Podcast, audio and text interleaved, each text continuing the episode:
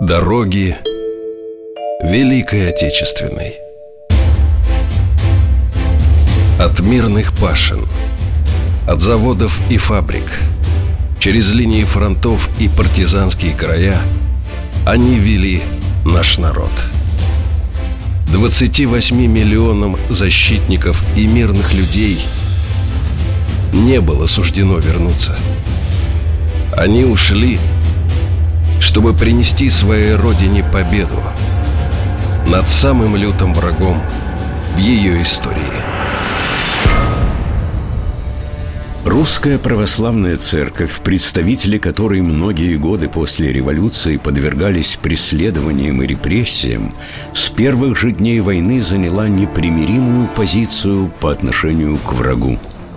Уже 22 июня 1941 года – во всех приходах страны было оглашено послание митрополита Сергия, который в то время был патриаршим местоблюстителем. В своем послании высший церковный иерарх призвал верующих встать против неправды и врагов православного христианства, помнить не о личных опасностях и выгодах, а о священном своем долге перед Родиной – послании говорилось, что церковь всегда разделяла судьбу народа и в испытаниях, и в успехах, не оставляет его и теперь, благословляя на всенародный подвиг.